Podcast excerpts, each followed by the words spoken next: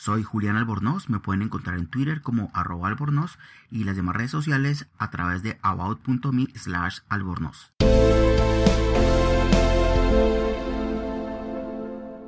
2.3 Medidas efectivas para promover una mayor participación en la política nacional, regional y local de todos los sectores, incluyendo a la población más vulnerable, en igualdad de condiciones y con garantías de seguridad. 2.3.1 Promoción del pluralismo político.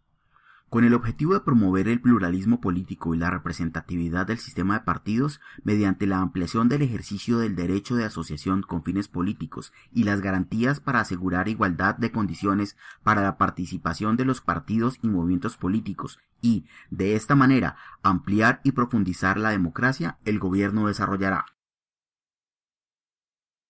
2.3.1.1 Medidas para promover el acceso al sistema político.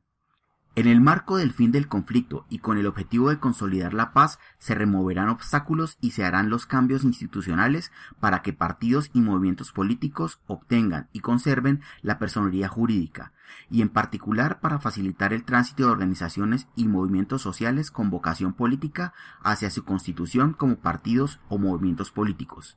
Para ello, se impulsarán las siguientes medidas.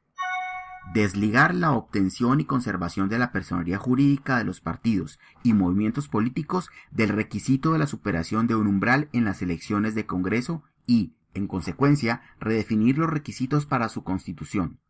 Uno de estos será el número de afiliados y afiliadas.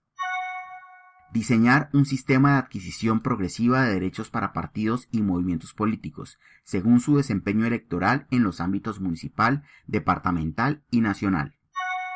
El sistema incorporará un régimen de transición por ocho años, incluyendo financiación y divulgación de programas para promover y estimular los nuevos partidos y movimientos políticos de alcance nacional que irrumpan por primera vez en el escenario político.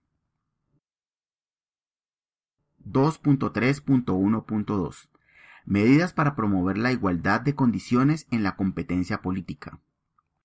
Con el fin de establecer una distribución más equitativa de los recursos, se tomarán medidas para incrementar el porcentaje que se distribuye por partes iguales entre los partidos o movimientos políticos con representación en el Congreso y aumentar el fondo de financiación de partidos y movimientos políticos ampliar los espacios de divulgación del programa político de los partidos o movimientos políticos con representación en el Congreso.